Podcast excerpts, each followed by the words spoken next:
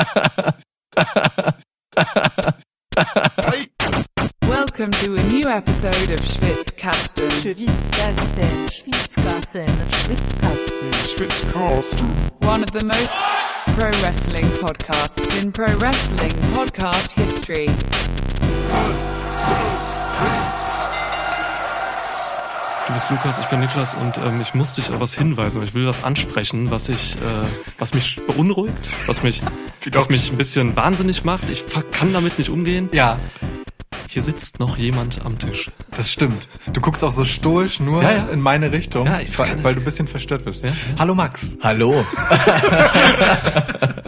ich habe auch versucht, nicht zu atmen gerade, damit die Menschen auch noch beunruhigter davon sind, dass man es nicht hört, dass da noch jemand ist. Möchtest du, möchtest du, dass ich für den Spannungsmoment deine Spur einfach mute, bis du was sagst, dass man nicht hört, dass du atmest? Oder, Oder möchtest so, du oder so, oder nur atmen, so The Fiend-artig, so ein bisschen so schnaufen oder so, na, so ein Lachen vielleicht auch.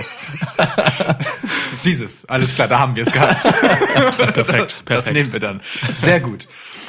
Es hat einen guten Grund, warum Max hier ist. Wollen wir den verraten? Können wir machen. Ähm, er ist das Bindeglied zwischen einer Sphäre, in der wir uns recht wohlfühlen, und einer Sphäre, die uns sehr fremd erscheint. Ja. Das ist, kann, darf ich das so sagen? Ja. Max ist ausgewiesener Trash-TV-Experte. Ja. Ähm, also anders kann ich das nicht Bin sagen. ich, bin ich, ja, das ich, bin ich. ich. habe Ich schäme wenig, mich nicht dafür. Ich, ich weiß, ich bin froh drum und ich habe zu wenig Expertise in diesem Bereich, um das jetzt irgendwie blumig auszuschmücken, was Ja. das bedeutet. Und ich halte einfach die Fresse. Ähm, äh, Max hat einen hervorragenden Podcast namens nicht mehr Klatsch und Tratsch, sondern Niemand muss ein Promi sein, heißt er jetzt. Genau. Da geht es um Trash-TV. Ja, und auch um alle anderen Sachen, die so in der Promi-Welt passieren. Also wir haben Trash-TV. Ja, ja, im erweiterten Sinne ist es, geht es nur um Trash-TV. Es geht aber auch um Trash-Leben. Also, Um, um Dinge, um Dinge, die in der Boulevard, nee, nicht in der Boulevard, sondern in der, wie heißt das, in der Yellow Press stehen äh, würden. Yellow Press, Rainbow Press, äh, Boulevard sagt man auch, ja. All diese ganzen Sachen. Ich habe mir sogar äh, das Logo der Gala tätowieren lassen zu Weihnachten. Wow, zeig das, bitte. Ja, es ist wirklich eher schlecht als recht. Es stimmt. Das ist das Lo ja. Ja. Und ich so, habe keinen Alkohol dabei. selber schuld. Hätte ich dich warnen sollen. ähm, so. Und der Grund, warum wir diese, dieses Wissen, diese Sicht auf die Welt und auf Unterhaltungsprodukte und auf Fernsehen benötigen, ist, weil WWE recht stark in eine gewisse Richtung unterwegs ist, der ähm, viele vorwerfen, sie sei Trash-TV. Ja. Ja, wir brauchen dich halt jetzt. Ja. So, wir brauchen mal jemanden, der das nicht aus, aus, aus Wrestling-Nerd-Perspektive sieht, sondern vielleicht auch einfach Aus äh, Trash-Nerd-Perspektive. Ja, halt wirklich, ne? So. Trash-Nerd-Perspektive, das finde ich gut. Ich finde das so schade, dass äh, ihr heute nichts ähm, voraussagt, weil deswegen gar kein Taschentuch-Toss passiert. Ach so, stimmt, ja. Wir können ja auch zwischendurch mal irgendwas voraussagen. Das können wir machen. Wirklich, Ich, ich, irgendwas. ich hole einfach mal Taschentücher für den Fall. Ich habe welche in der Tasche, mein Lieber. Natürlich. Immer welche so dabei. gut vorbereitet, dann setze ich mich halt wieder hin. Okay. So. Ich habe mir so die letzten äh, Wochen Gedanken gemacht, was WWE mir eigentlich gerade so gibt, dieser Tage, dieser Wochen. Und ähm, ich muss immer wieder sagen, ich bin echt abgelenkt zu dieser Zeit. Es ist immer um Wrestle Kingdom rum, weil New Japan Pro Wrestling da natürlich äh, aufhört. Hört, uns, hört euch unsere Review an. Und da ist der Kontrast dann natürlich sehr groß zu vielen zu vielem Inhaltlichen, was WWE gerade so liefert. Ähm, allen voran natürlich die Lana Lashley-Segmente, ähm, über die wir eindringlich reden müssen in diesem Podcast. Ähm, Hundefuttergate, nicht zu vergessen. Hundefuttergate. Hundefuttergate, ja. ja, was hatten wir noch? Ähm, theoretisch könnte man die, die Otis-Mandy-Storyline noch dazu Definitiv. ziehen. Ja. Ähm, es ist schon ein bestimmter Weg, den WWE eingeschlagen hat und jetzt auch weitergeht. Ähm, naja, und äh, ich habe ein bisschen Angst, dass so, dass, dass es mit mir etwas Bestimmtes macht, nämlich dass es mich ein bisschen wegholt von, ähm, naja, eher klassischen Wrestling-Angles. Ja. So, Dass, dass dir, weil äh, es ist halt, äh, diese Storylines, diese, ja, ähm, eher cheesy Storylines sind halt nicht für jeden was. Hm. Und das ähm, sagt das Fan-Feedback auch äh, täglich, wenn man mal bei Twitter reinguckt oder sonst wo. Und ähm, nun, also Aber darf ich mal eine provokante äh, Frage stellen? bitte. unbedingt. Wo kommen wir hin, dass unsere Gäste anfangen, Fragen zu stellen? Wir sind hier diejenigen, die dich einbinden, indem wir Fragen stellen. Ja, aber also, aber mach das doch ist eine. Frage, die ich mir gestellt habe, weil ich darüber nachgedacht habe, als du, äh, wir haben ja geschrieben, du hast mich eingeladen, dann ähm, hast du gesagt, es ging darum, äh, es ginge darum äh, zu gucken, wie trashig äh, ist WWE, wie trashig darf das auch sein. Und dann habe ich darüber nachgedacht äh, in meinem stillen Kämmerlein und habe mich gefragt, naja, wenn man jetzt mal alles äh, sportliche oder Sports-Entertainment-artige ausklammert, dann ist alles, was wir da sehen können bei Raw, SmackDown und auch in den Pay-per-Views, eigentlich ja scripted Reality und viel trashiger als scripted Reality geht's ja eigentlich gar nicht. Also die Frage, die provokante ist, war WWE und alles, was davor da war und da zusammengeschlossen worden ist, war das nicht immer schon Trash-TV? Tja, und das ist das Fazit und wir können damit die Folge beschließen. Ungefähr so habe ich mir mein Schlussplädoyer vorgestellt.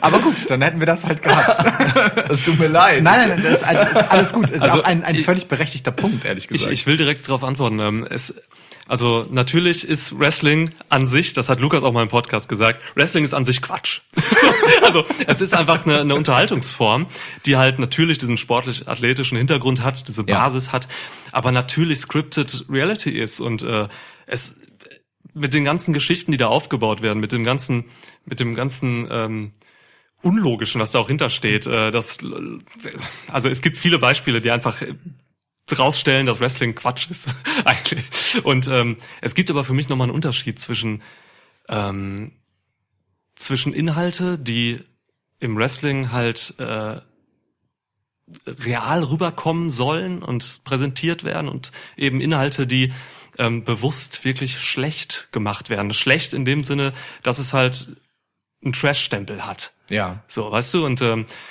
jede, eigentlich jede Fehde, bei der sich zwei Männer oder Frauen äh, treffen und sich und einen Disput haben und sich dann deswegen prügeln vor Kameras und vor Menschen, ist natürlich eigentlich Trash.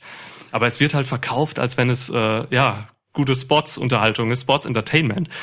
Wenn jetzt aber eine Lana sich da hinstellt und halt irgendwie eine gefühlte 30 Minuten Promo hält, die halt echt, echt manchen Leuten wehtut, dann ist das bewusst so gemacht, so schlecht gemacht. Das ist ein Trash-Faktor ist nochmal ja. was anderes, weißt du?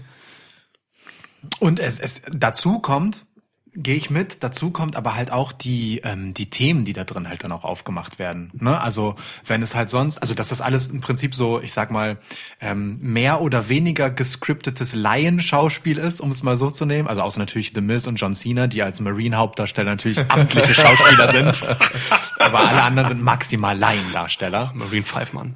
Ey, Marine, einfach beste Filmfranchise ever. Ähm, meinst du, wir kriegen dafür jetzt einen Monat WWE Network gratis? Ja. Ja, oder? Ja. Ja, schreiben wir hinterher mal eine Mail. ähm, was wollte ich eigentlich sagen? Ach ja, genau. Also, dass es halt irgendwie Laienschauspiel ist und äh, zumindest insoweit gescriptet ist, dass, Achtung, liebe Kinder, die zuhören, die Matchausgänge vorher feststehen und ähm, es zumindest so Rahmenhandlungen gibt, innerhalb derer sich dann Akteure bewegen, ne? wie weit auch immer sie Ja. das dann freestylen und eben oder eben nicht freestylen. Ähm, ist, glaube ich, der oh, Anspruch ist jetzt vielleicht ein etwas krass hochgegriffenes Wort, aber ich nehme es jetzt mal einfach, ähm, an, an die Glaubwürdigkeit und auch die, die Wirkung davon halt schon nochmal ein Unterschied, glaube ich. Also weißt du, du hast auf der einen Seite, wenn, wenn sich, keine Ahnung, so, ähm, äh, nehmen wir Seth Rollins und Kevin Owens so gegenüberstehen und es geht darum, wer ist der Beste. So blöd gesagt und einfach gesagt, dann ist das, äh, in, findet das irgendwie noch in diesem sportlichen Zusammenhang in dieser Wrestling-Bubble statt. Lana und Lashley wiederum ist ja so ein, so ein lebensweltliches Thema, bei dem das Sportliche, und das wäre jetzt halt so ein bisschen der Hook, Spielt es da überhaupt noch eine Rolle? Also will jemand am Ende, also weißt du, wenn Kevin Owens und Seth Rollins aufeinandertreffen und labern und labern und labern über Wochen, damit am Ende ein Match bei rauskommt, cool. So, dann werde ich heiß auf dieses Match, hoffentlich. Das ist halt die Aufgabe des Ganzen. Wenn nun aber Lana und Lashley äh, heiraten und Rusev nervt zum zehnten Mal oder stört dabei zum zehnten Mal, will ich dieses Match wirklich noch einmal sehen. Hypt mich das auf dieses Match. So geht es da eigentlich letztendlich um die sportliche Auseinandersetzung ähm, der beiden. So spielt Wrestling da eigentlich noch eine Rolle oder ist das ein Selbstzweck, um Aufmerksamkeit zu erhaschen? Das ist halt vielleicht so der der Unterschied, wo wo man so eine Trash-Grenze vielleicht ziehen kann. So weißt du, bei dem einen geht's am Ende um das Wrestling, bei dem anderen halt irgendwie nicht, oder? So habe ich es wahrgenommen, ja. Ah. So nehme ich es wahr, tatsächlich. Also was ich daran ähm, sehr interessant finde, ist, ähm, ich muss dazu sagen, ich gucke eigentlich kein Scripted Reality. Wrestling ist das einzige Scripted Reality Produkt, was ich mir so reinziehe, weil ich das eigentlich nicht mag. Ähm, Ich, ich hätte dich im Laufe der Folge übrigens noch fragen wollen, ob du Total Divas guckst, weil das ja so die, der, die absolute Zusammenkunft von beiden ist. aber das werde ich vielleicht, äh, das werde ich vielleicht mal tun. Das, ich bin ja jetzt auch Network-Kunde, da gibt's das, ne? Da kann ich das mir äh, nach rückwirkend reinziehen. Ich glaube das läuft ja, doch ich- nicht mehr, ne? Das ist, Boah, ey, da Ey. bin ich überfragt. Total Divas Ja. ist so wirklich außerhalb meiner, meiner ich Expertise. glaube, das ist was für mich, ehrlich gesagt. Ich glaube auch, um ehrlich zu sein. Und ich meine das so nett, wie ich kann. ja, ja.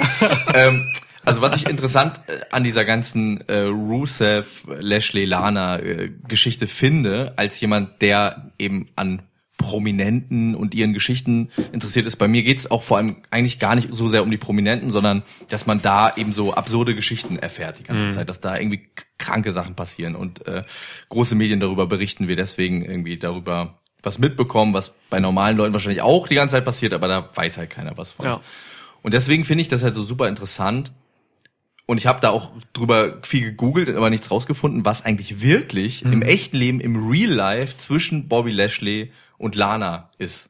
Ich, war, ich konnte nicht mal ver verifizieren, dass Rusev und Lana tatsächlich kein Paar mehr sind. Genau, also bei Wikipedia steht immer noch, dass sie verheiratet sind. Sind sie meines Wissens auch. Ja. ja sind Ne? Also, das ist einfach halt- wirklich nur eine äh, TV-Storyline. Genau, ich habe mich zu Beginn der Storyline halt gefragt, ob das einen realen Hintergrund hat, weil gibt's ja oft genug, dass Ja. Wrestling reale Geschichten Ja. sozusagen weitererzählt und ein Ja. bisschen aufbauscht. Ne?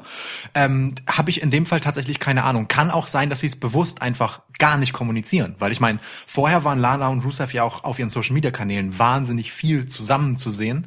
Und das findet jetzt natürlich offensichtlich nicht mehr statt. Ja. Andersrum so. Ist Lana jetzt vielleicht als öffentliche Persönlichkeit entprivatisiert, also weil sie tatsächlich Mhm. noch in der Beziehung mit Rusev ist und Bobby Lashley nun äh, ihren Instagram-Account mitbevölkert, so ist tatsächlich eine interessante Frage an der Stelle. Ja, und woher das dann kommt, wenn das nicht aus dem Privaten kommt. Ne? Also woher dann die Idee kommt, woher der Ansatz kommt. Weil wenn man jetzt sagen würde, das ist jetzt so, und dann sitzen die da so, und dann sagt Vince, ja, was mache ich jetzt mit euch? Und dann sagen die so, ja, wir haben jetzt, jetzt übrigens getrennt und ich bin jetzt mit dem zusammen. Und sagt der, geil, da machen wir was draus. So.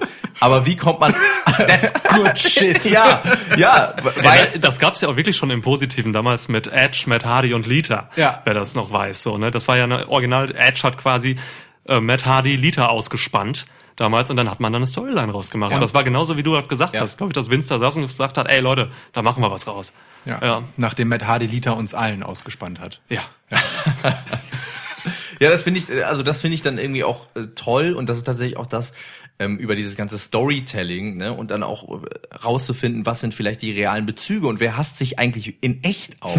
das sind die Sachen, die mich dann wirklich auch dranbleiben lassen, wo ich denke, okay, das ist jetzt natürlich äh, rollentechnisch irgendwie so, aber ich glaube zum Beispiel, dass äh, Charlotte Flair und Becky Lynch sich wirklich hassen im echten Leben. Ich glaube, dass Charlotte Flair wahnsinnig eifersüchtig ist auf Becky Lynch und gar nicht äh, auf die klarkommt und dass sie so war und und da das sind die da finde ich also ich ihr kichert so ich bin interessant was ihr interessiert was ihr dazu sagt aber ähm, ja und das ist das was mich so auch dann dranbleiben lässt über dieses scripted äh, sein hinaus Ja. und über irgendwie Spot Wrestling wo irgendwie krasse Sachen passieren finde ich halt immer zu gucken okay wie viel ist jetzt eigentlich wirklich gespielt und was könnten die realen Bezüge sein darüber zu spekulieren das finde Ja. ich auf jeden Fall cool Macht ja auch total Sinn, jetzt vor dem, mit deinem Hintergrund quasi so, ne? Ja, ja. Ähm, Verstehe ich schon, ja.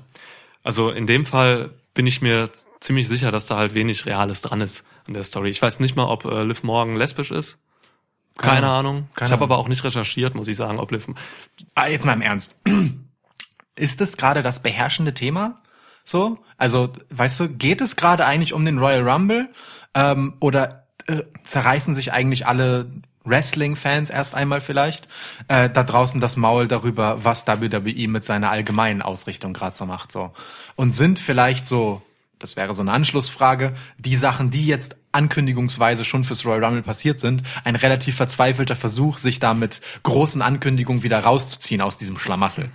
So, also in meiner Wahrnehmung ähm, gab es auf jeden Fall einen Zeitpunkt, gerade zu Jahresbeginn, in dem war das Thema halt super beherrschend, einfach weil es natürlich ein riesen Zeitfenster ähm, eingenommen hat in der Show, dieses Lana Lashley Hochzeitssegment und und das ist finde ich auch immer so ein Signal, dann in der Folgeausgabe von Raw ja auch direkt der der Zusammenschnitt am Anfang war. So das, weißt du, was man so am wichtigsten findet, um es den Leuten noch einmal kurz ins Gedächtnis zu rufen. Ja. Eieiei. Es ist halt, So. also man hat sich auch eben mit dieser letzten Raw-Ausgabe 2019, ähm, man hat 35 Minuten für dieses Segment genommen. Es Das heißt, es ist halt sehr präsent gewesen. Es sind 35 Minuten oder plus minus ein paar.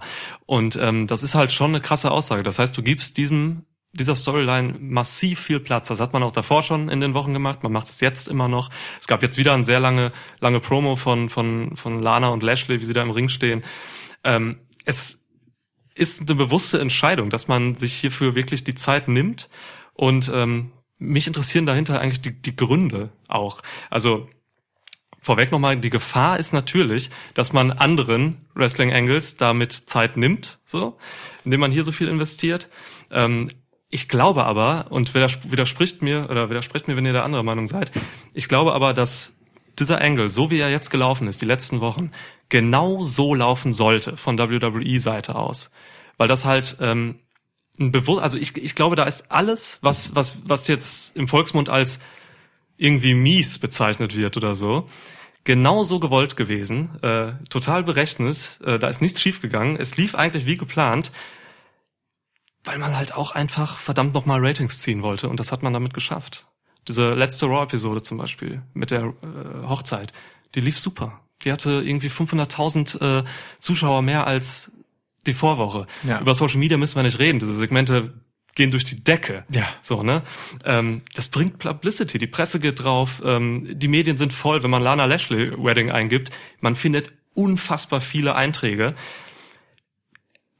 Man nimmt, also meine, meine große Angst ist halt, dass man damit halt sehr viele Leute auch verschreckt, eben so diese Die Hard Fans, die halt immer noch, es gibt ja heute noch so viele Leute, die die die wollen halt, dass WWE heute das Produkt ist, wie was es damals zur Attitude Era war. Ja, so Aber gab es nicht solche. Sachen damals auch? Also ich habe irgendwie äh, so einen kurzen Artikel gelesen, wo es, also wie gesagt, ich bin relativ frisch in dieser ganzen Materie, deswegen frage ich manchmal so ein bisschen naiv nach. Bitte. Sowas wie Hochzeiten und so, gab es das nicht auch schon mal vorher? Ja. Mehrere, ja. Diverse. Ja. Unter anderem Triple H und Stephanie McMahon. Ey, Kane und Lita haben geheiratet. Lita und äh, Edge haben geheiratet und Daniel Sex gehabt. Bryan und AJ Lee hatten doch auch irgendwas. und Ja, so. irgendwie so. Aber das war alles ähm, mit weniger Aufmerksamkeit verbunden und es war vor allem, es hat deutlich weniger Zeit eingenommen. Und es Ja. war halt vor dem Social Media Zeitalter. Das ist halt auch nochmal so ein Ding. Und es war mit Wrestling verbunden. Du hast ja gerade eben gefragt, inwiefern ist man eigentlich emotional investiert in irgendeiner Art und Weise, auch wenn es auf dem Humorlevel ist oder so, und will dieses Match überhaupt sehen. Und ich muss sagen, ich möchte das nicht sehen. Ich will äh, weder äh, Liv Morgan gegen Lana sehen, obwohl Lana, also weißt du, kein- Gott! Ja, aber, aber das Darüber könnte hab ja ich noch gar nicht eben, nachgedacht, genau. dass das passieren ja, könnte. Ja, eben, genau das. Ei, ei, Also das, das wäre ja quasi eigentlich, wenn man darüber nachdenkt, die interessantere Geschichte. Zu sagen, zwei Menschen, die eine Affäre miteinander haben und der eine äh, erzählt es rum und daraus entsteht dann quasi der Bruch dieser Affäre, weil man äh, das irgendwie im Verborgenen halten wollte, zum Beispiel, weil man gerade eine riesige Hochzeit feiert, währenddessen, wo Millionen Menschen dort zu, äh, zugucken. Zum Und- Beispiel, ja. ähm, also wäre das jetzt, wären das jetzt zwei interessante Wrestlerinnen, dann würde man sagen, Alter, krass. Also we- äh, Würden wir stell, das? stell dir doch mal vor, stell dir mal Ja. vor, und es wäre irgendwie glaubwürdig erzählt auf eine Art und Weise. Stell dir doch mal vor, äh, Situation, Seth Rollins und Becky Lynch heiraten. Und dann kommt Asuka raus und sagt, ey, was ist denn mit uns jetzt hier eigentlich? Das würde ich ja nicht verstehen, wenn sie das sagt.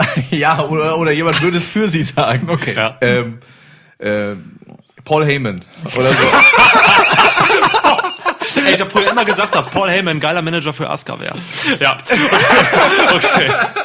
Der würde dann sagen, my client, äh, Ja. Asuka, had a sexual affair with this woman. Ja. Ey, ich, weiß, ich weiß, worauf du hinaus willst. Das, äh, das, das hätte ein wrestlerisches Interesse. Ja, so total, grundsätzlich. Ne? Anders als jetzt Leu Lana ist für mich immer noch keine Wrestlerin. Sie war zwar im Ring, aber wirklich, man will sie nicht wresteln sehen. Nein. Und Liv Morgan ist okay. Wir sind bei Lana ja auch inzwischen angekommen, weil man will sie nicht sehen.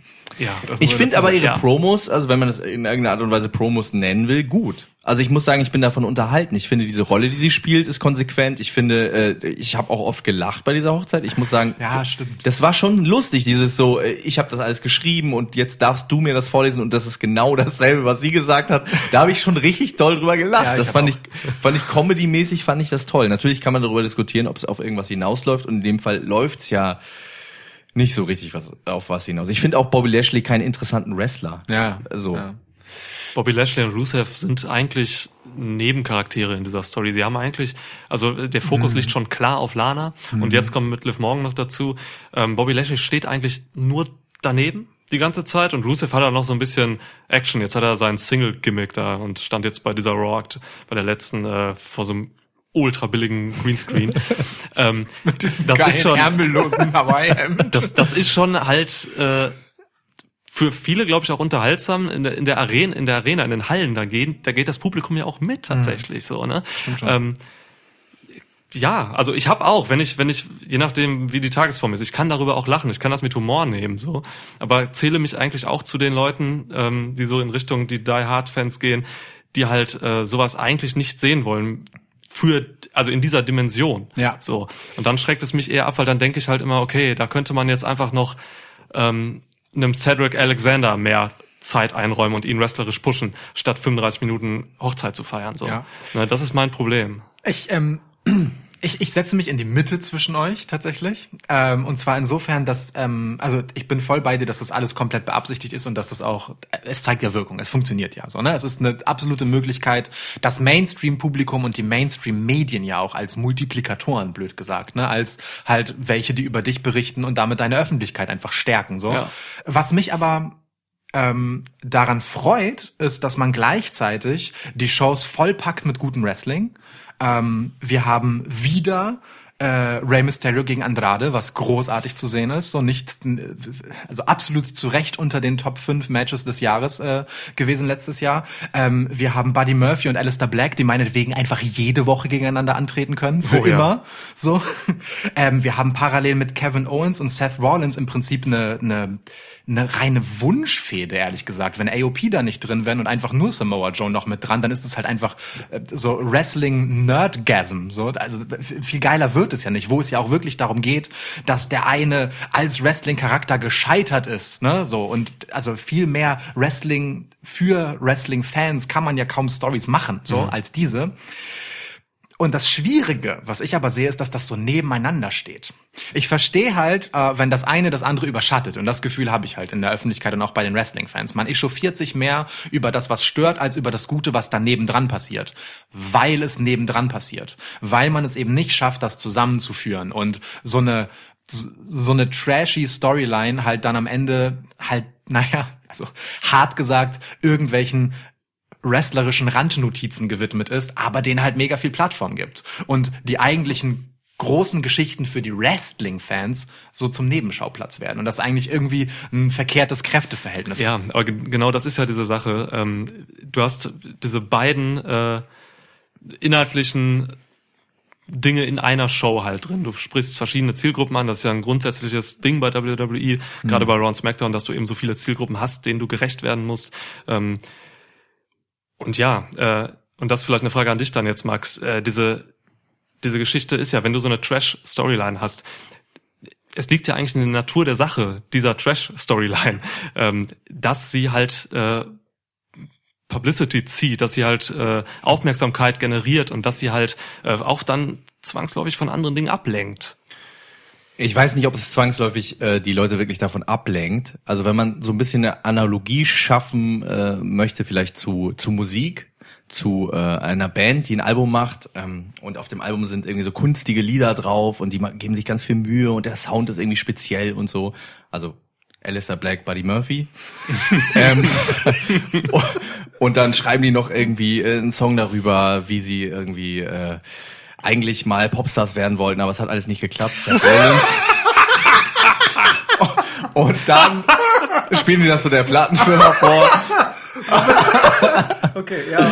Und dann sagt die Plattenfirma so, ja, ist ja alles irgendwie gut, ist ja auch irgendwie traurig und brutal und so, aber wollte nicht noch irgendwie was machen, was äh, für die Kids ist oder was irgendwie äh, vielleicht ein bisschen poppiger ist. Und dann sagen die, ja, wir haben ja noch den einen Song und so, ist eigentlich ein bisschen super cheesy und ah, äh, und dann sagt der äh, Plattenfilmchef, äh, sagt dann, ja, komm, zeig mal. Und dann findet der Plattenfilmchef, sagt dann, this is good stuff, ne? Und dann, ähm, Good shit. good shit, this is good shit, sagt er dann. Good shit. Ähm, und dann äh, kommt das aufs Album und wird auf einmal ein Mega-Hit. Alle Leute reden darüber, es läuft im Radio rauf und runter.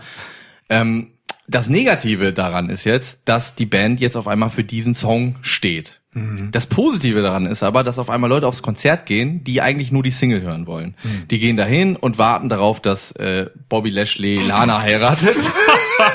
und, und sitzen dann da und warten drauf und gucken äh, sich das so an und denken so, ja, was passiert in der Zwischenzeit? Und dann kommen aber diese ganzen anderen Sachen. Dann kommt der gescheiterte Popstar, dann kommt der voll tätowierte Typ und dann denkt man sich so, okay, irgendwie ist das auch geil und vielleicht finde ich das sogar ein bisschen geiler, weil es mich irgendwie emotional mehr abholt. Dann freue ich mich trotzdem, wenn am Schluss die Single kommt, aber ich gehe vielleicht als äh, Fan von den anderen Liedern auch nach Hause. Und ich glaube, dass das auch ein Potenzial ist, das äh, quasi aus marketingtechnischer Sicht etwas zu haben, was massenkompatibler ist. Eigentlich immer eine schlaue Strategie ist, wenn man was verkaufen möchte, was auch ein bisschen edgy ist. So. Ich liebe die Analogie auf jeden Fall.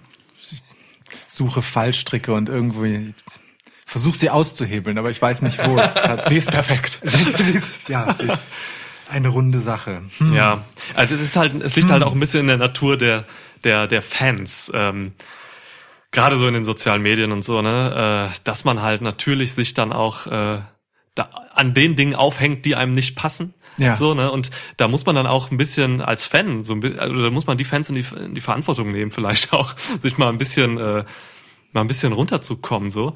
Ähm, weil es ist ja so, du, wenn du keinen Bock hast auf Lana, Lashley, Rusev, dann musst du es halt nicht gucken und kannst dich ja eigentlich über die anderen Dinge freuen. Ja, so, total, ne? voll. So Ja. Perspektivensache. Wie stellst du dich einem Produkt, das du konsumierst, gegenüber? So, entweder Vor allem du ist es ja auch am Ende, du kannst einfach ausmachen. Also du musst ja nicht mal was skippen. Es du kannst einfach sogar, sagen ja. so, und jetzt ist für mich die Show zu Ende. Aber auch das ist natürlich dann wieder äh, so im Sinne dieser Trash-Storylines so. Die Leute gucken sich das halt an. Ja. Egal, ob sie es lieben oder hassen. Sie gucken ja. es sich an. Und das bestätigt nochmal meinen Punkt von eben, dass es halt wirklich, wirklich erfolgreich ist, was WWE da macht. So, ne? Ja. Stunde drei von dieser Wedding-Episode. Die hatte kaum Verluste oder so. Und es, normalerweise es ist nicht so, dass die Leute ab. ausgemacht haben. Ja. Äh, Die haben sich das alle angeguckt, damit halt alle drüber reden können. Und die meisten wollen einfach nur drüber meckern. Es ist der sprichwörtliche Autounfall, ne, wo man nicht Ja. weggucken will. So. Ähm, ich habe mich halt gefragt oder frage mich, ähm, erreicht man denn mit so einer Nummer wie Lana Lashley? Denn die Leute, die letztendlich von Seth Rollins, Kevin Owens, von äh, Alistair Black, Buddy Murphy, von äh, Andrade Rey Mysterio, um die Beispiele einfach mal aufzunehmen, ähm, die darauf dann hängen bleiben und deswegen das Produkt weiter gucken. Erreicht man die damit eigentlich? Ähm, oder ist es vielleicht gar nicht die Idee, dass, dass das Trash-Publikum, um es jetzt mal einfach so zu nennen, und das Ja. ist, ne? Ja. Entschuldigung, nee, ich Max. bin, ich bin das.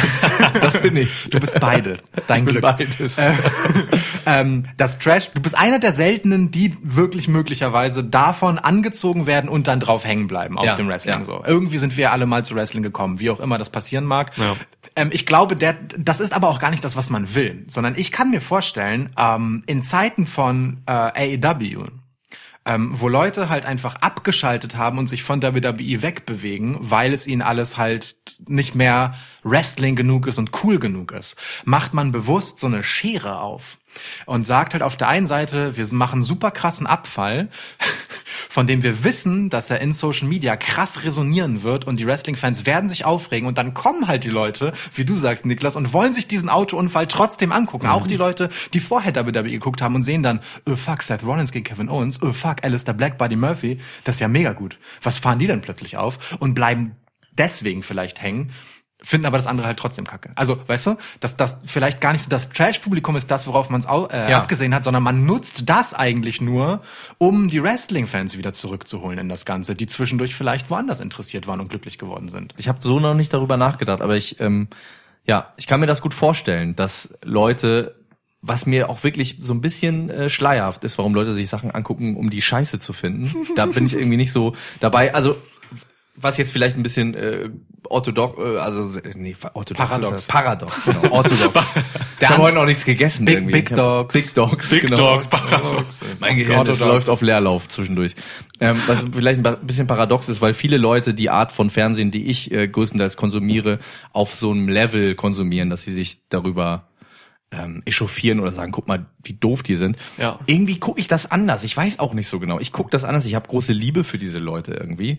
Und natürlich machen die manchmal Sachen, die ich dann total schräg finde und mich auch drüber lustig mache. Aber es ist, hat nicht so eine oben herab, von oben herab äh, äh, Haltung. Ja. Ich weiß jetzt gar nicht mehr, worauf ich hinaus wollte, ehrlich Aber gesagt. egal, Bevor ich nicht das, versprochen das habe. ist trotzdem gut. das, das ist aber trotzdem voll der gute Punkt. Also man, es ist ja regelrechter Hass, den du in den Ja, sozialen ach, Medien genau, ja. gegenüber diesen diesen Storylines äh, lesen kannst, sehen, sehen kannst. So, das ist halt wirklich, wirklich heftig, wie die Leute sich echauffieren.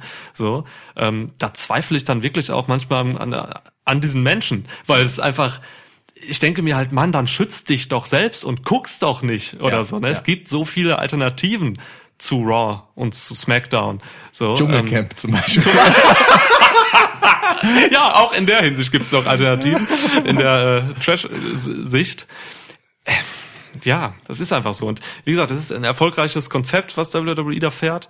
Ähm, man muss sich, glaube ich, als Fan dann wirklich, also als Zuschauer dahingehend äh, oder darauf besinnen, dass man halt eben das gucken sollte, was man halt eben gucken will. Vor allem Ja. in diesen Zeiten, wo man irgendwie tausend Abos für irgendwelche äh, ähm, äh, Video-on-Demand-Sachen hat und sich einfach alles angucken kann. Du kannst es einfach ausmachen und irgendwie dann. Du kannst skippen, Ja. musst ja noch nicht mal ausmachen. ja.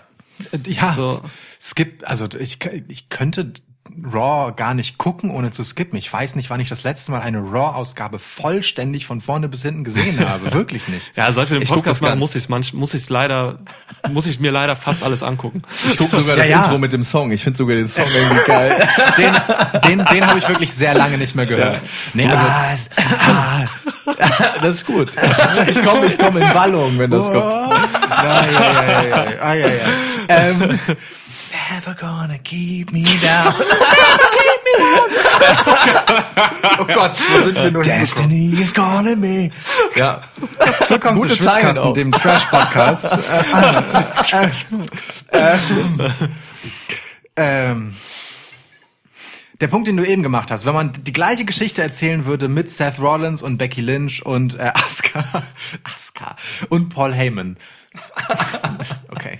Ähm, ich finde die Aber wer Konstellation. wäre wer wär denn, es fehlt noch der Ex von äh, Becky Lynch. nee, ist doch Asuka. Nee, das wäre ja die lesbische Affäre. Ach so, ach so, stimmt. Äh, stimmt. Ex von Becky Lynch ist äh, Braun Strowman.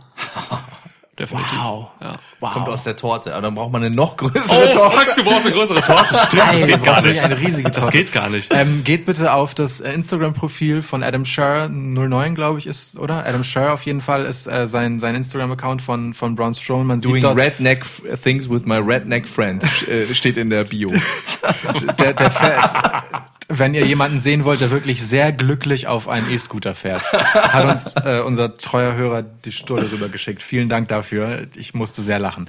Ähm, egal. Also, wenn man diese gleiche Storyline machen würde mit Leuten, die die Wrestling-Fans auch lieben, das wäre schon nicht besser, oder? Also im Moment, wie gesagt, steht es so für mich so krass nebeneinander, weil halt auch das Personal einfach ein unterschiedliches ist, wenn man so will. Auf der einen Seite die Leute, die die Wrestling-Fans lieben sollen und auf der anderen Seite, naja, halt die anderen, die meinetwegen den Trashy-Kram machen sollen. So, ähm, ich weiß, also das, das ist glaub ich, wahrscheinlich noch schlimmer Das ist, un, das ist unabhängig vom Personal, glaube ich. Ähm, ich. Ich denke, dass es da um die Stories geht, die Leute, Hm. über die sich die Leute aufregen ähm, und nicht über die Leute, die da sind. Es wäre tatsächlich, wie du sagst, vielleicht sogar noch schlechter, weil wenn jetzt wirklich Stars da sind, wie Rollins oder Kevin Owens oder so, dann würde man noch das Fass aufmachen können, ey, aber da verschwendet man ja wahnsinnig viel wrestlerisches Potenzial Hm. an diese Storylines. So, ne?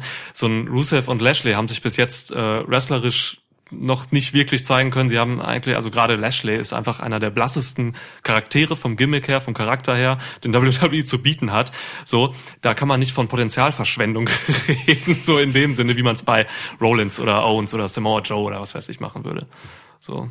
Ja. Deswegen, ey, scheiß auf Personal, glaube ich. Vielleicht könnte man dann, äh, vielleicht ist er dann auch perfekt aber für die Rolle, weil man sich Ja. überlegt, man muss jemanden nehmen, der irgendwie Charisma hat, der gut aussieht, aber jetzt wrestlerisch eigentlich im Moment uninteressant ist. Und der hat keine Geschichte, der hat kein interessantes Gimmick, das ist so, ja, da, da Lashley gibt's ja, jetzt? ja genau, Ja. da gibt's eigentlich fast niemanden, der so gut da reinpassen würde wie Bobby Lashley. Das stimmt.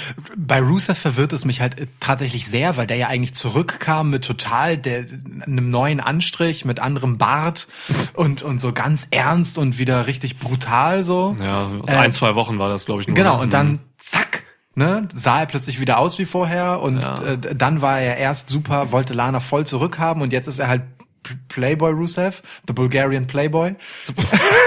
Kommt dann als nächstes wahrscheinlich, keine Ahnung. Ja. Ähm, so, also der macht da eher so irgendwelche Irrungen und Wirrungen durch, aber das unterstützt ja eigentlich den Punkt, den du gerade machen wolltest, Niklas, dass ähm, dass das Personal wirklich irgendwie egal ist, ne? Und es geht dann einfach am Ende nur um die Geschichte, wobei die Geschichte hier ja jetzt auch nicht das Wertvolle ist, sondern eigentlich um die Währung Aufmerksamkeit, die man damit erregen möchte. Fertig aus, Punkt. Nun könnte man hinstellen, machen die das alles für ein hehres Ziel? Also es klingt ja fast so, ne? So, ey, die, die machen nebenbei voll die geilen Wrestling-Matches und so für die, für die richtigen Fans, um die zurückzuholen. Und dafür machen sie halt so ein bisschen Trash, so, ach komm, sehen wir drüber weg. Wenn man nicht dann auch immer wieder lesen würde, dass Vince McMahon genau diese Segmente halt auch einfach liebt. Und Paul Heyman auch, ne? Also der war an diesem Wedding-Segment stark beteiligt. Ähm, ja, mein, mein Punkt ist halt nur, dass man, also es- ich find's okay, man kann das ruhig machen, aber nicht so lange. Also 35 Minuten bei der Go, bei Aber der findest Endjahresepisode ist findest viel. du, das hatte, oder findet ihr, das hatte Längen? Ja. Mega. Also Ich- wirklich, ich Lana. So, der, also ey, Lana am Mikrofon, das ist für mich äh, Go-Away-Heat. Wirklich, so halt. okay, krass. Ich, Ja. ich finde, ich finde wirklich, also ich ähm, habe das mit meiner Frau geguckt und wir waren beide so, es ist super unterhaltsam, es ist super lustig. Mhm. Natürlich haben wir beide gewusst, okay, mit Wrestling ist jetzt vorbei. Also wirklich, ne, das ist jetzt wie wie einen anderen Sender einschalten. Wir gucken jetzt was anderes. Ja. Aber ähm, wir hatten auf jeden Fall beide damit echt Spaß. So. Ja. Und so geht's, glaube ich, vielen auch. Gerade gerade das äh, das US-Publikum ist ja noch viel mehr als in Deutschland äh, an Trash-TV äh, gewöhnt. So, also das ist ja, das hat ja da noch mal einen ganz anderen Stellenwert, nehme ich mal als Laie jetzt an. So, Ja, ne? doch, auf jeden Fall, ja. Das total Interessante ist, ähm, die, die Kapazität, Story, so und halt, ähm, halt so auch so, so was Plattes, Plakatives zu haben, ist wirklich eine wichtige Währung, gerade beim US-Publikum. Ähm, ich muss wieder eine Analogie aus äh, meiner anderen ähm, Lieblingssportart äh, reinnehmen. Die NBA hat gerade massive Probleme damit, dass ihr die große Story fehlt. Es ist sportlich so spannend wie noch nie. Es ist absolut absurdes Niveau, mega ausgeglichen, aber es gibt halt nicht diesen klassischen, den wollen alle schlagen. So, und weißt du, so ein, so ein klassisches Aufeinandertreffen und deswegen kacken die Quoten ab. So, weil das Sportliche allein eben nicht reicht Ja. für das Massenpublikum. So. Ja. Und genau das ist dann am Ende der Trigger. So, brauchen wir in Zukunft also Lana Lashley immer mal wieder, wenn die Quoten abkacken oder was? Ey, jetzt gerade sieht es so aus, weil Oder? die Quoten, äh, sie, also sie, die Storyline wirkt sich positiv aus die, auf die Quoten aus. Ja. Und das ist ja auch ein Erfolgsrezept von WWE. Also es geht ja nie nur das eine. WWE war ja niemals irgendwie so wie New Japan Pro Wrestling jetzt gerade läuft oder so. Es war ja nie eine äh, reine Competition äh, Promotion so. Ne, das, da, da, das Große an WWE sind halt die Stories, die erzählt wurden. Und da war auch, da hast du anfangs gefragt, Max. Äh, da waren auch immer Trash-Storylines dabei. Schon damals, gerade in 80, was da alles lief. Es gab eine Fehde, Vince McMahon gegen Gott. Wirklich? Das ist kein Witz. Guckt euch das an, da gibt's YouTube-Videos. Vince McMahon gegen Gott. Und es ist gab, Gott äh, als Stimme aufgetreten oder richtig? äh, ey, ich weiß nicht mehr so richtig, wie das war. Ich hab, wie Nee, als- geil oder? ist das Stimme? denn? Das ist Ich- ja wie bei Dragon Ball. Eigentlich ist es Ja, Real Life. Dragon Satan Ball. und so. Ja, aber äh, Triple H hat mal, ähm, hat mal, äh, es gab so eine Nekrophilie-Storyline, da hat er irgendwen aus dem Sarg gevögelt. Da lag jemand, das war eine Beerdigungsszene, da, da lag, da ist er in so ein Mausoleum gegangen und hat, oh Gott, ja, ich krieg das alles nicht mehr hin, aber es ist passiert alles. Es gab wahnsinnig Scheiße, schon damals. Und jetzt hast du halt Social Media dat- dazu, also wir sind halt 2019, 2020 jetzt sogar. Und dann, äh, hat das halt alles noch eine ganz andere Dimension und ganz andere Auswirkungen auf eben das, was dann zurückkommt. So, damals hat man es halt gemacht und wusste wahrscheinlich gar nicht so richtig, wie es ankommt. Ja. Ich meine, und wenn man ehrlich ist, auch ähm, die Attitude Ich Era. recherchiere das mal gerade, ums wie Gott. Auch, auch die Attitude Era war halt natürlich mega trashy. Also jetzt mal ganz im Ernst. Ähm, die, die legendäre, äh, auch immer wieder gerne rausgeholte Fehde zwischen Steve Austin und Vince McMahon und äh, mitsamt Vollspritzen und so, ähm, kann mir halt keiner erzählen, dass das nicht Trash-TV ist, so, ne? Ja. Mir fällt jetzt übrigens wieder auf, wo ich den Artikel gelesen habe, nämlich auf der Bild-Zeitungs äh, Website und äh, wo ich mich halt so rumtreibe, wenn ich mich für meinen Podcast vorbereite. Und da ähm, wurde tatsächlich das auch mit der Attitude Era verglichen. Das ist jetzt nicht hoch journalistisch qualitativ, wenn das da stand. Ist natürlich auch vielleicht ein bisschen effektheischerisch. Ich kenne mich nicht aus mit der Attitude Era. Keine Ahnung, aber das äh, war auf jeden Fall die These, dass das, was die da jetzt machen, irgendwie daran irg- auf eine Art angelehnt ist. Und das waren ja so lese ich in der Bildzeitung, schon auch goldene Zeiten für den ein oder anderen Wrestling-Fan. es ist zumindest eine verklärte Zeit, möchte ich mal behaupten. Ob das jetzt wrestlerisch alles so mega war, sei mal dahingestellt. Aber es ist auf jeden Fall etwas, ähm, dem viele immer wieder nachtrauern, so auf, oder das viele gern zurück hätten, ne? so von der Attitüde her. Ja. Aber wenn wir ehrlich sind, also auch wenn der Mechanismus so ähnlich ist, ähm, ähm, äh, Lana, Lashley, Rusev ist schon nicht unbedingt Attitude Era Material, so. Also, Nein. ähm, Nein, nein. ich wollte sowas sagen wie bei allem Respekt Bildzeitung, aber das ist einfach so ein Satz, den kann ich nicht sagen. Ich hole übrigens, ich hol übrigens mal gerade Lana raus. ah, du hast sie sogar mit? Lana ist da. Max hat Lana noch als da. treuer Schwitzkassenhörer am Anfang gefragt. Für Lana mit haben. Wir haben sie dabei. Yes. Geil, Lana, lange nicht Ich gesehen. habe mich immer gefragt, was für ein Poster das Willst, ist. willst du sie mal anfassen? ja, ich würde sie gerne mal berühren. Lana. Ja. ja. Das waren noch die guten. Nee, das war nach der Ravishing Russian. Also nach dieser Manager-Zeit, Hat glaube ich. nicht ähm, ähm, Lana auch mal mit Akzent gesprochen? Ja, Oder ja. ich mir das ein? Hat Doch, sie, doch, ne? ja. Sie hatte ganz normal russischen Akzent. Sie hat ihn heute noch, wenn sie Rusev sagt. Ja, Ja. genau. Aber sonst nicht mehr, ja. Ja. Redet auch sehr langsam. Das ist auch sowas, ähm, viele Heels bei WWE reden sehr langsam. Baron Corbin ist so ein anderes Beispiel. Das lädt es noch mehr auf, so. Also ich glaube, das sorgt auch für Heel Heat. Also die Voll. Art, wie die ihren, ihre Heel Charaktere wird verkörpern. Man wird richtig sauer. Man will, ja, weil es das, weil es noch länger dauert. Wirklich. Mir mehr Zeit stiehlt. schütt ihm Ist so. das Hundefutter rüber. Genau. Und dann redet er aber trotzdem noch irgendwas, Ja, Baron ja. Corbin und so. Das ist schon, äh, boah. Also das, alles gut durchdacht tatsächlich. Aber ist Hundefutter, das ist Attitude Error artig. Hundefutter ist Absolut, Attitude ja. Das ist definitiv Attitude Ja. Era, ja. Ähm, lasst uns mal gerade noch, äh, wo wir noch bei dieser Storyline sind, ähm, lasst uns mal noch über einen wichtigen Faktor reden, der das Internet auch erhitzt hat. Liv Morgan. Ähm, Liv Morgan ist seit langer Zeit raus, seit vielen Monaten. Ähm, es gab jetzt Vignetten seit ein paar Wochen zu, ja, zu ihr, wie sie sich, dass sie, dass sie ein Makeover bekommt, dass sie zurückkommt als äh, irgendetwas Neues. Da wurde spekuliert, wird sie Sister Abigail an Bray Wyatt Seite, ähm, was macht sie? Also es waren alle möglichen geil. Spekulationen, naja, wäre mega. Aber ja, dann kommt sie halt eben in diesem wirklich, wirklich hart kritisierten äh, Segment rein. Und alle denken sich nur, also, also ihr Gimmick ist momentan, dass sie eigentlich einfach nur eine Affäre von Lana ist, so momentan. Bis jetzt weiß man noch nicht mehr. Ja. Und dass sie methodischer vorgehen wi- wird als vorher. Aber ja, ähm, viele sind sehr enttäuscht, was man mit ihr gemacht hat. Es wird, also sie wurde geopfert, sagt man. Aber ich glaube, man kann das Thema Liv Morgan ähm, einfach abhaken, wenn man auf die Folgewoche bei Raw guckt. Ähm, Das wird aber nicht erwähnt, ne? Äh, doch, während R-Truth interviewt wurde, kommt Liv Morgan rein und sagt, dass sie nächste Woche ähm, beim Yet Another Match äh, Rusev Lashley dann in der Ecke von Rusev stehen wird. Das war's. Liv Morgans Story ist im Prinzip sofort wieder zur Randnotiz geworden. Und ich glaube, Aber heftig, oder? das ist das eigentlich Tragische daran, ne? dass man sie vorher halt angekündigt hat, sie dann damit zurückkommen lässt und dann wieder so versacken. Also wenn da jetzt nicht irgendwas plötzlich super Grandioses passiert, dann weiß ich auch nicht, was das Ja, soll. das Schlimme daran ist ja, dass, äh, da haben wir ja drüber gesprochen, dass quasi ihre, ihr möglicher ähm, In-Ring äh, ähm, Fädenmensch, wenn man das so sagen will, Lana ist. Ja. Ähm, und äh, das natürlich, wenn, wenn ich das jetzt so höre, dann wäre das natürlich total bescheuert für so jemanden, der irgendwie talentiert ist im Ring, ähm, gegen jemanden wie Lana, der eher so mikrofonbasiert äh, arbeitet. Voll, äh, voll. Anzutreten. Wenn das passiert, wenn da Mixed Match, Match äh, Dinge noch kommen. Alter Schwede. Ei, das, ja. ah. Also ähnlich furchtbar wie das ist, wenn Lana und Liv Morgan wieder zusammenfinden und ein Tag-Team bilden. Das brauche ich auf gar keinen Fall. Ähm, The Lesbians. wow. Ja. Am, am wenigsten Und äh, furchtbar. Move Lesbier. Gott. Double Lesbier. Ja, okay. Das, das wird nicht mehr besser. Wollen, wollen wir einfach hier abbrechen? Das wird Ich hab, nicht mehr besser. oh Gott. Ja. Ähm. ich habe noch was mit DDT und Double Dildo, aber komm, machen wir weiter. Ja, Ja. Ähm, Oh das am Gott. wenigsten furchtbare wäre, glaube ich, wenn Liv, also wenn sie tatsächlich wieder zusammenfinden und ähm, Lana dann Managerin von Liv Morgan wird und die plötzlich einen Push bekommt, nur um ehrlich zu sein. Okay, das finde ich gut. Ich hab, gut. hab Liv Morgan, aber ich sehe sie nicht in der Rolle, dass man sie so entschieden pusht. Das würde mich überraschen. Und dann bin ich bereit, einiges zu verzeihen. Ja.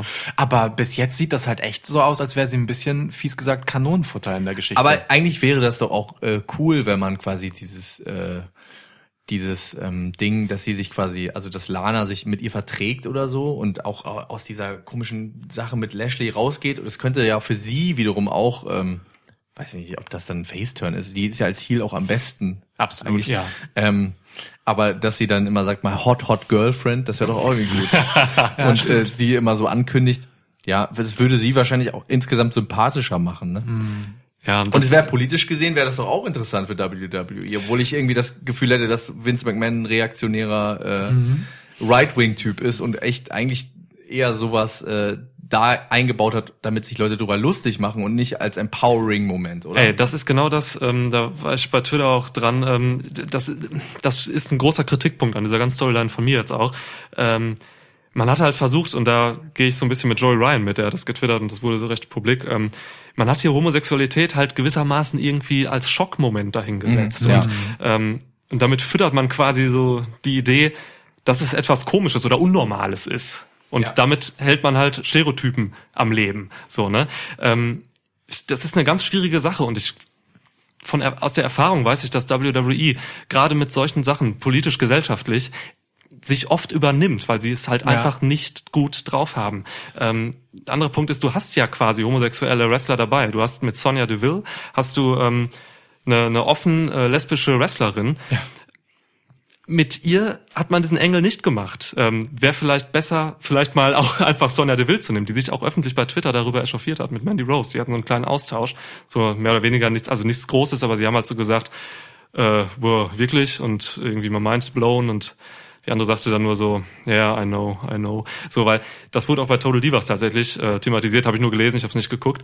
ähm, das, da ging es darum, dass Sonja Deville halt irgendwie ähm, ja gerne die erste äh, die, oder die Fackel tragen würde für die ähm, LGBT-Community so im Ja. Wrestling. Ja. Das hat man hier einfach nicht gemacht, sondern man hat, hat neben, wen genommen, äh, ja, der eigentlich nicht so prädestiniert dafür ist, wie eben Sonja Deville.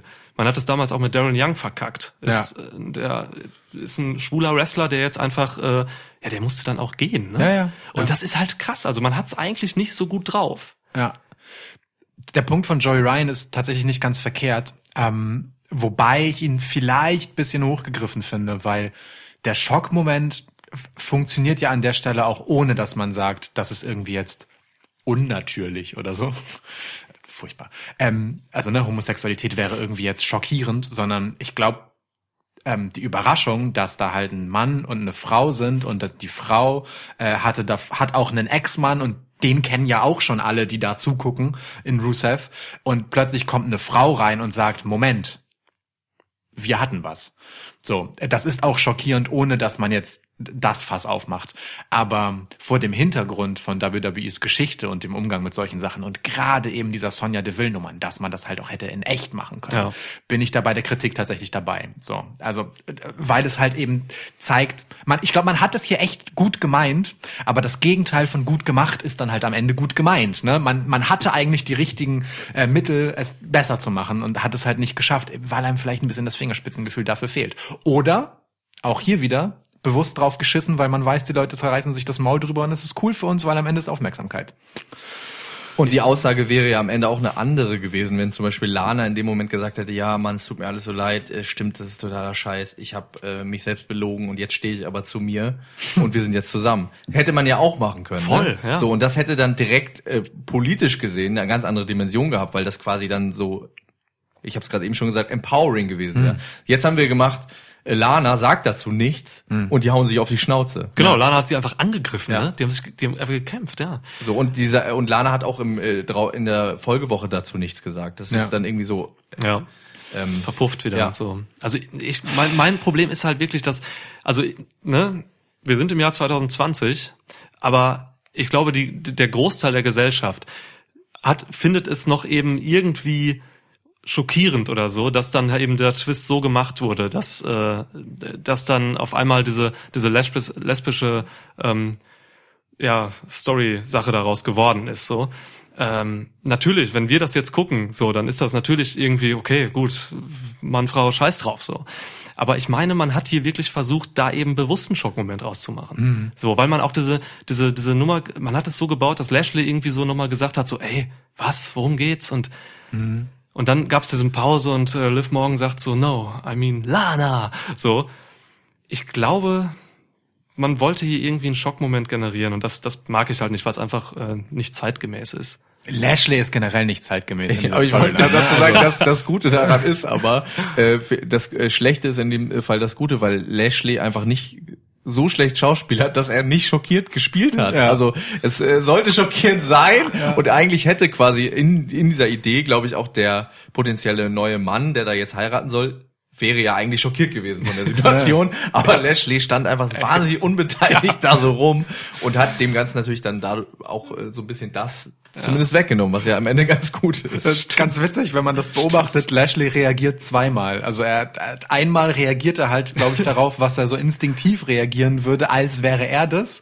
So, aber dann realisiert er erst, ach nee, in der Storyline bin ich das ja gar nicht. So, sondern es muss mich wundern an der Stelle und ändert dann seine Mimik. Das ist mega witzig, sich das anzugucken. Achtet mal drauf. Wenn ihr euch das nochmal anguckt, guckt euch das nicht nochmal an. Lashley und Ru- Rusev sind sowieso total lustig eigentlich. Ich glaube, die nehmen das beide, die finden das eigentlich total lustig, was die da machen. Vielleicht auch tragisch, aber eher lustig, weil sie haben da schon irgendwie Spaß dran. Das hat man bei Lashley auch bei den ähm, Segmenten letztes Jahr gesehen, wo das alles so anfing mit Lana und so, wie er sie da massiert hat und so. Ja. Der hatte da schon einfach auch seinen Spaß bei, glaube ich. Aber es ist trotzdem natürlich irgendwie irre, wenn man so eine Kampfmaschine wie Lashley hat, äh, dass er halt einfach nicht übers Kämpfen gerade kommt, sondern einfach über diese Storyline. Ja, äh, äh, und, und Rusev wird sich, glaube ich, freuen, dass, dass ähm, die, die Welle der Sympathie, äh, die er mit dem Rusev Day Movement mal hatte, die zwischendurch dann halt abgeebbt ist, dass er die wieder zurück hat. So, ne? Ähm, egal, ob das jetzt äh, ein bisschen bisschen viel trashiger ist als vorher, aber auch das Rusev Day Ding kam ja nicht übers Wrestling, sondern einfach weil es albern war und es ist okay und ich glaube auch gerne genommen. Der weiß ja, was er im Ring kann. So, weißt du? Ja. Auch für Bobby Lashley und Rusev und Lana und Liv Morgan gibt es in ein paar Jahren äh, eine Zukunft, die fernab von der Kontamination ihrer öffentlichen Wahrnehmung durch das Hochzeitssegment ist. Möglicherweise. Ey, man wird in zehn Jahren über dieses Segment noch weiter reden. Es wird immer wieder aufgeholt und so. Ich glaube, das ist ein Segment, das steht für die Ewigkeit jetzt. Wirklich. Vielleicht noch abschließend ähm, verpasste Gelegenheiten an dieser Hochzeitsepisode. Meine Vorschläge wären, also ich finde, man hat da viel liegen lassen. Vorschlag Nummer eins, man hätte Leo Rush als Trauzeugen von Lashley nehmen sollen. Ja. Der Hype Man, letztes Jahr gewesen. Generell Trauzeugen. Man hätte, genau, Trauzeugen, man Gäste hat einfach auch, kein ne? Personal Kein- da keine gehabt. Leute, die, äh, die da saßen. Ja, ne? da hätte man zum. Beispiel Bobby Lashlays Schwester nehmen können. Ja. So wurde er mal irgendwann eingeführt. Ich weiß nicht, ob du es noch gesehen hast, Max. Das Nee. war am Anfang, da, wird, da hat Ja. er eine ganz weirde Storyline gehabt mit seinen Schwestern irgendwie.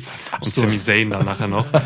Generell, Sami Zayn hätte bei Raw sein müssen, ähm, hätte eine Lizenz als Platzanweiser äh, äh, angefragt haben sollen. Er hatte jetzt auch Managing-Lizenz. Ja, er darf ja auch bei Raw auftreten, ne? Er darf, Ja, ja, genau. ne? Er hatte ja Manager-Lizenz.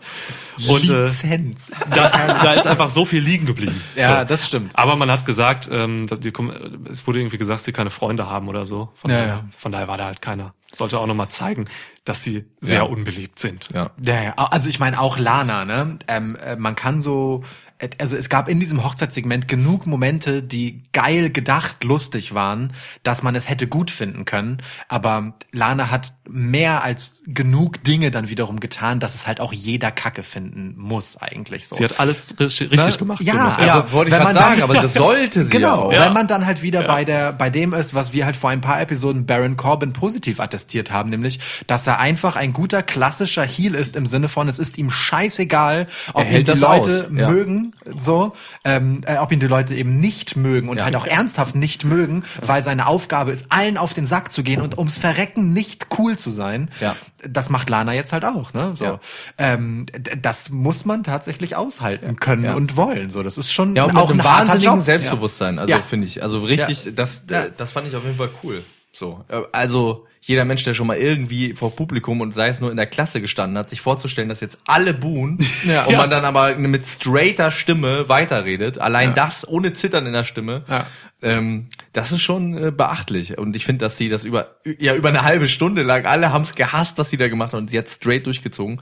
Das fand ich schon äh, cool. Ey, da ist Roman Reigns vor ein paar Jahren dran gescheitert. gescheitert noch, ne? Ja, ja, genau. Der Seth Rollins gerade zuletzt halt quasi dran zuletzt zugrunde Rollins, ja. gegangen, so mehr oder minder, ne? Ja. Aber da war es auch keine bewusst drauf angelegte. Nee, das Sache. Das ist wahr.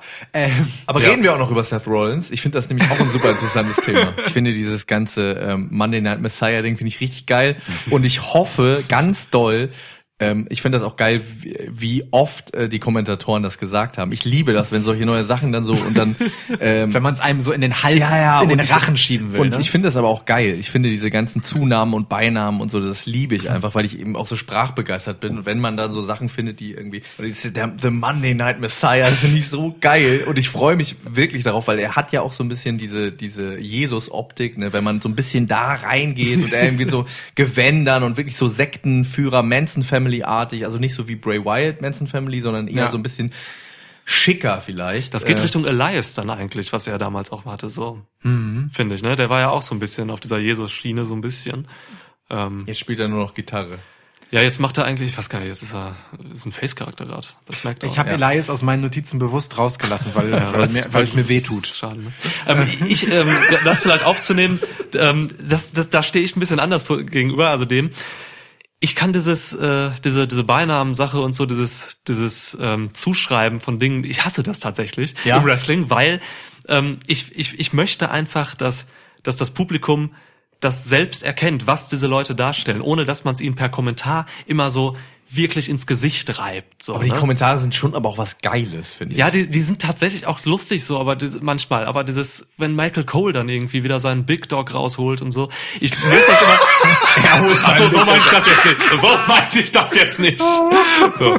Aber nein, ich meine zum Beispiel, als Alistair Black damals äh, aufgetreten ist, die ersten Mal, da hat Michael Cole und die Kommentatoren haben dann halt, die haben ihm solche Dinge zugeschrieben, irgendwie wie das, er ist der, ähm, er ist der böse, mysteriöse Typ Ja. und so. Ich will immer, das, das muss man sehen. Das müssen die einem nicht sagen, so, weißt du?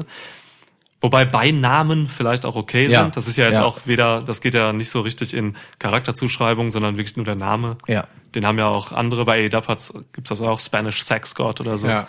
ja. Oder hier Mandy ausgerechnet- Rose, God's äh, Best Creation. Ja, ja, God's ja. greatest creation. Gott, das ist doch Ja, geil. Das ist Namen doch finde ich nur auch geil. geil. Ich finde, ähm, äh, ich, also ich mag es tatsächlich auch, äh, weil es von Seth Rollins erst einmal kommt und ähm, so seine Selbstfindung, Ja. die dann zum Ergebnis hat, dass er sich für den Messias hält, für Wrestling, so Ja. für Raw. Ähm, ist einfach, also es ist ein guter Selbstfindungstrip offenbar. Also weißt du, das ist so, wenn es die Kommentatoren gemacht hätten, wie bei Alistair Black, ähm, dass man halt anfängt, jemanden so mit Attributen voll zu schmeißen, damit die Fans den halt in eine bestimmte, Ja. auf eine bestimmte Art wahrnehmen, Das ist kacke, ja. das, das nervt. So wie Rapper, die in jedem Song sagen, dass sie der beste Rapper sind. Genau, so, sei es doch einfach. ja. Ja. So, ähm, das ist schon doof.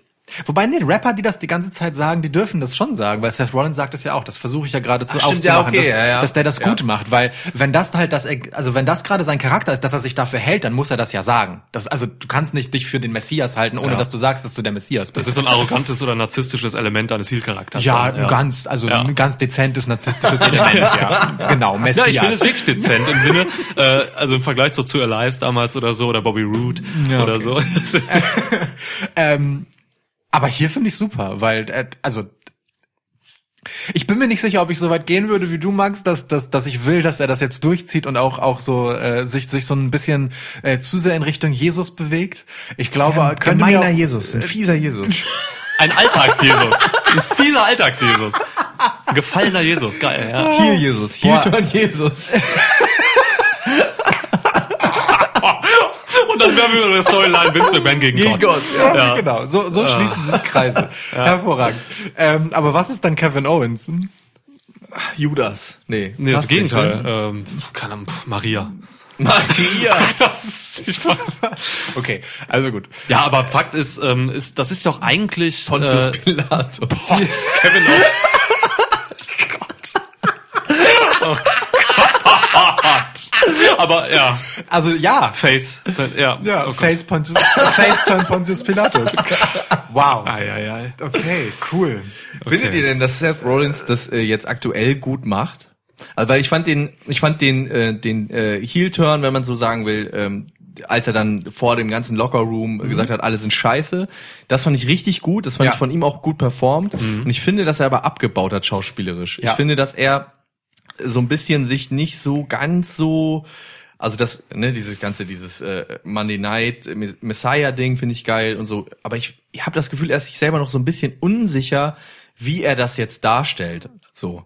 Und äh, wackelt manchmal mit seinen Aussagen, verspricht sich und so. Und ich finde, zu so einem narzisstischen Heel passt das nicht. Dass er äh, nicht ganz straight ist die ganze Zeit. Ich glaube auch, dass er ähm, viel mehr Impact hatte mit seinem direkten Heel-Turn nach Survivor Series, ähm, da super Promos abgeliefert hat, so die erste Zeit. Ähm, aber dann gehe ich auch mit deiner Wahrnehmung mit. Da, jetzt momentan fehlt mir so ein bisschen was und ich glaube, ich kann dir sagen, woran das liegt.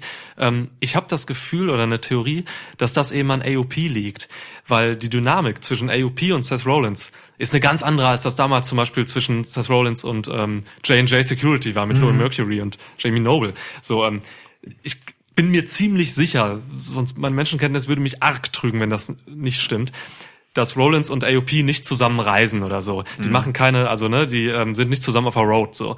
Und ähm, keine Ahnung, äh, da fehlt mir ein bisschen Dynamik so zwischen denen einfach, weil das ja. ist auch schwer mit solchen Leuten, mit solchen Monster Heels wie AOP sowas aufzubauen. Ähm, auch, ne, Rollins war immer in Factions oder Teams mit Leuten wie The Shield oder so, die halt wirklich, wo halt immer eine wo auch was zurückkommt. So AOP machen ja von sich aus nicht viel gerade. Mhm. Und deswegen ist es schon ein bisschen schwierig ähm, für ihn, glaube ich. Ich ähm, ja.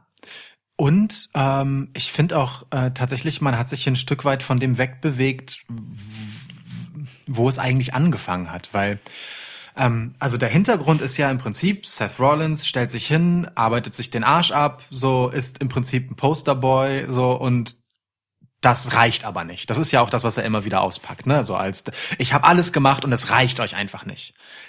Diese Verletzlichkeit, die geht dir halt flöten in dem Moment, wo er halt dieses Messias-Ding dahin hängt und sagt, mhm. ich bin aber einfach der Gottverdammt Beste.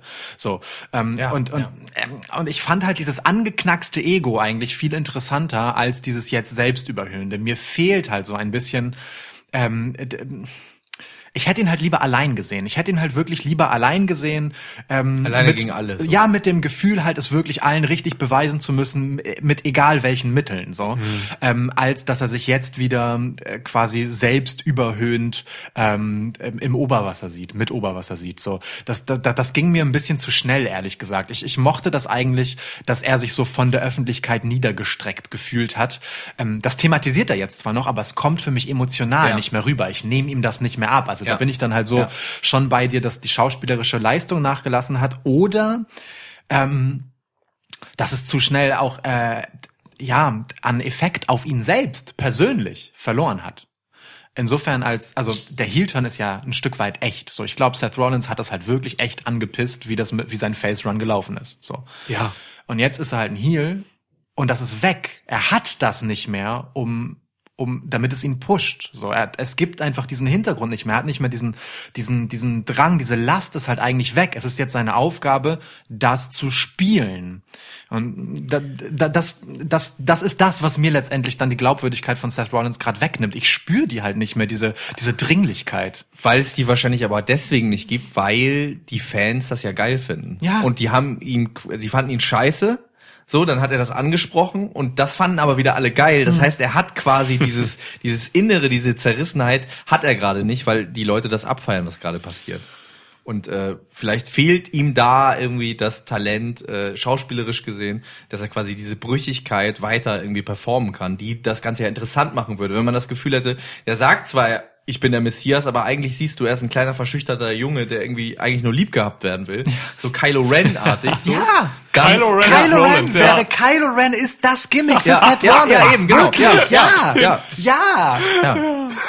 ja Sie sind sich auch nicht mal völlig, also optisch. Ich meine, also bitte einmal kurz so Augen ja. zu machen und stell dich das einmal vor. Das geht. Ja, dann wäre eine Maske ja eine ganz gute Idee vielleicht. Ja. Okay, maskierte Maske, Seth Rollins. Gehen wir so weiter, ich, ja. ich schick's direkt an Vince. ja, ja, läuft doch. Okay. Und, nee, und, und Becky Lynch ist Ray. ja. nee, das ist Ray Mysterio. Sorry, ich muss, irgendwer muss das sagen. ja. Und Kylie Ray ist Kylo. Gibt, okay. Gibt's, wow! Äh, gibt's das schon als, äh, als Meme? Ray mit Maske und dann Ray Mysterio? Ey, ich baue das gerade parallel. das geht. Ja. Äh, Nochmal zurück zu meinem Team. Was haltet ihr denn von Otis und Mandy Rose? zu, zurück zu deinem Thema. Ja, das ist geil. Das ist wundervoll. Ja. Und ich finde immer noch frech, wie du als Gast hier einfach Fragen stellst. Ey, äh, Mandy Rose ist, ähm, die eine beste Wrestlerin auf dem Planeten. Äh, von daher, alles mit Mandy Rose ist immer cool. Ähm, das war unser Gast Corey Graves. Nun bin ich gespannt, was Niklas dazu sagt. Fürchterlich. Nein, Nein ähm, das, das, das ist für mich so eine, so eine Storyline, Mandy Rose und Otis, ähm, die für mich aufgrund ihrer Kurzweiligkeit und ihrem Humor tatsächlich äh, wunderbar funktioniert für Ja, mich. voll. Weil ich es einfach, ich bin einfach in diesen kurzen Segmenten mega unterhalten. Ja. Ähm, für Otis ist es, ein, ist es eine geile Sache. Ähm, das ist ja eine Storyline, die hat sich auch ähm, über Social Media eigentlich aufgebaut. Otis Dosevich hat sich irgendwann überlegt, dass er diese Sache mit Mandy macht und so. Und das hat einfach funktioniert und wurde übernommen dann in die Show. Und das ist eigentlich eine geile Sache, weil das ist dann organisch irgendwo gewachsen. Und es hat halt, es nimmt halt irgendwie niemanden etwas weg. Ja. Jeder freut sich. Das sind gerade Otis ist ein totaler Sympathieträger im, Ver- im Gegensatz zu äh, irgendwie keine Ahnung Lashley oder so. Ähm, das kann man machen. Und glaubt ihr, dass es darauf hinausläuft, dass er ähm, gegen Dolph Ziggler um ein Date mit Mandy Rose antritt? Finde ich super. Weil das wünsche ich mir irgendwie. Das Nehmen- finde ich irgendwie wir gut. D- Gute Sache. Date Match. Date Match. Date Match. Ja. Mandy on Leather the pole. Match. Ma- Mandy hängt Leather überm Match. Ring. Mandy on the pole. Leather und dann pflückt man sie von Ja, oben genau. so. Man Ja. muss sie sich Ja, holen. ein, ein Mandy Dancing on the Pole Match. Ach so, sie tanzt dann einfach während die ja, Wrestling machen. Wenn wir schon Pole haben für Mandy. Oh, jetzt wird's wieder hart sexistisch. Krass unnötig. Geil. Einzig richtiger Kommentar dazu. Also ich finde Otis, ähm, ich finde Otis super. Ich finde Heavy Machinery irgendwie geil und ähm, dieser Caterpillar-Move äh, beeindruckt mich jedes Mal wieder. Ich denke mir mal, wie kann der das mit dieser Körperfülle so äh, geschmeidig machen? Ja. Finde ich echt krass, beeindruckend und ähm, ja. Also auch wenn es eklig war, dieses, dieses Die Segment, Torte. wo er, ihn, nee, wo, er, äh, wo er sie umarmt hat und sie ganz nass war, wo, sie, wo er nach diesem Match rausgekommen ist und sie in den Arm genommen hat und Ja. äh, fand Ähm, ich sehr gut. Ja. Und mit dem Ham, alles mit dem Ham fand ich auch gut. Der Ham war, Der- der, der war der Star war dieser. Smackdown-Episode. Das war wirklich war eine der, unfassbar. das war eine der miesesten Smackdown-Episoden, so fand ich. Ähm, ich weiß nicht wann, es war vor zwei Wochen, vor drei. Aber der Ham war der Star. Voll. Definitiv. Voll. Aber das sagt schon vieles über die Episode, muss man ehrlicherweise gestehen. Ja, Smackdown hat mich wirklich ein bisschen enttäuscht die letzten Wochen, so gesamt gesehen. Es gab natürlich einfach ein paar geile Sachen, aber gesamt gesehen, Smackdown ist gerade für mich unterm Radar so ein bisschen. Ja. Schon, ne? Also ähm, da witzigerweise haben wir dann ja genau das ähm, an der Spitze sozusagen, ähm, äh, was wir gerade bei Raw äh, zum Glück nicht sehen, nämlich dass die Top-Stars in so einer trashigen Geschichte stecken. Ja. Mit Roman Reigns, der halt mit Hundefutter eingeschmiert wird. Ähm, äh, ja, von äh, Baron Corbin und Dolph Ziggler so. Das macht mit mir emotional überhaupt nichts. So. Ja, ich glaube, das ist auch einfach nur eine Hauptsache, die Leute zerreißen sich das Maul darüber Nummer. So. Und Wobei das ja, selbst das passiert ja jetzt eigentlich gar nicht mehr so. Ja, ne? Also Weil man was Hundefutter, das Hundefutter hat. war noch mal das letzte so, wo es nochmal hochging. Aber eigentlich passiert da nicht mehr viel. Dolph Ziggler interessiert niemanden. nee. Ähm, Außer Ma- eben in dieser so. Mandy Rose Geschichte könnte da, Da, ja. und Ja, ich meine, er ist auch am besten, wenn er lustig ist. Da, aber das sagt ja auch schon etwas über die Relevanz von Dolph Ziggler in diesem äh, in dieser Baron Corbin Roman Reigns Konstellation, wenn du ihn nebenbei noch in einen anderen Engel mitsteckst, Total, so, ja. ne? So, äh, Ja. weil seine Rolle halt relativ austauschbar ist. So. Er ist einfach Paul Janke von WWE, finde ich. wow. Ja. Ja. Ma- Max ist hier für die Analogien. Ma- Max ist einfach hier für die Analogien. Eine Maxalogie. Ja. Ja. Ähm, ja. Also es, wir sehen schon, es ist, ähm, es ist ein bisschen was passiert. Es, ist, es hätte mehr passieren können, so generell die letzten Wochen, finde ich, gerade zum Aufbau Royal Rumble. Ähm, die Trash-Storylines haben überwogen. Äh, gut, dass wir darüber geredet haben. Wir haben viel darüber geredet. ähm, aber ja, es ist einfach was, was gerade auch einfach äh, die Fans bewegt. So. Und ich fand es interessant, dass wir mal drüber reden konnten. Auch Ja. mit dem, wie haben wir dich eben genannt? Trash-Experten? Ja. Trash-Experten Max. äh, ja. Und ich bin ganz, ganz froh, dass ich mal hier sein durfte, weil ich euch wirklich immer höre. Oh. Oh. Das ist für mich eine große Ehre. Und meine Frau hört das jetzt auch, weil die habe ich nämlich auch angesteckt und die wird das jetzt hören. Also, äh, Leni, ich hab's geschafft, hier bin ich. ich, ich bin da. Ja. Wollt ihr sie auch noch grüßen? Ich glaube, dann freut sie sich ganz doll. Okay. Ey, Lana, alle Grüße. Grüße dich.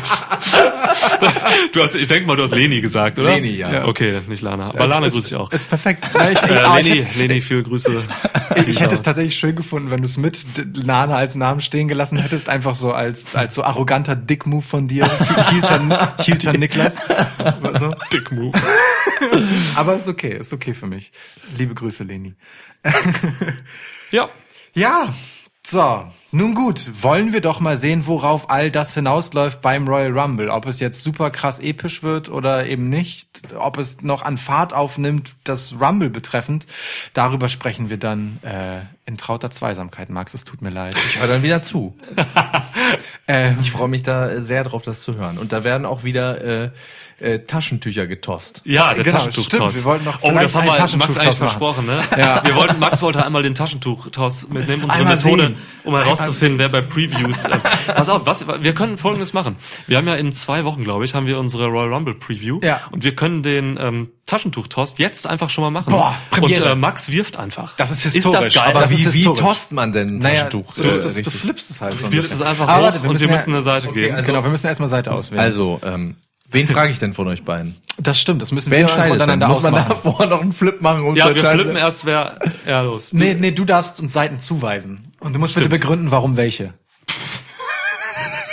Okay, das ist interessant. Also Hygiene aus 100% Recyclingpapier steht hier drauf. Wer ist denn hygienischer und wer hat mehr Liebe in sich? Ist jetzt die Frage gestellt. Oh, ja, aber ich kann mich nur in in ja, ich kann mich nur in die Nesseln setzen. Ja. Ich, Was ist die andere Seite? ähm, ja, also äh, zehn Stück, vier Lagen, mach mit.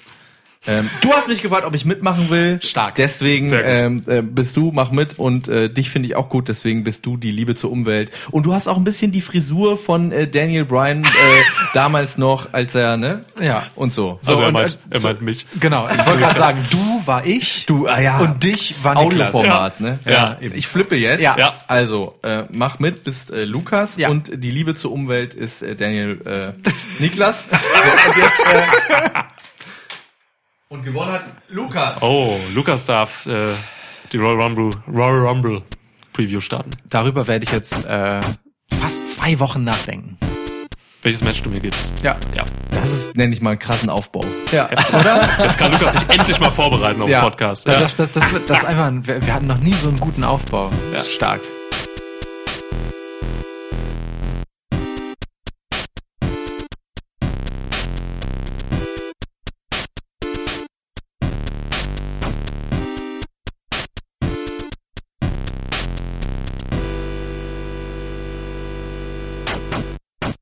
Diese Analogie mit dem Album. Das Beispiel für die, für die edgy Band mit der, mit der kunstigen Mucke waren da die Matches von Alistair Black und Buddy Murphy. Wie würde deren Album klingen? Was machen die denn für Musik zusammen? Black und Murphy? Also Black macht natürlich Black Metal. und Murphy macht dann Dropkick Murphys und dann nennen Ja, sie die genau. Mucke Black Murphy? Oh Gott. Black, Kick Murphys. Black Mass Kick Murphys. Wow. Black Mass Kick Murphys. Alles klar. Alles klar. Gut, ja, Jo. wäre dann hiermit beschlossen. Ja. Gut, hätten wir das auch Ich hatte gerade Gänsehaut. Ich hab's immer noch.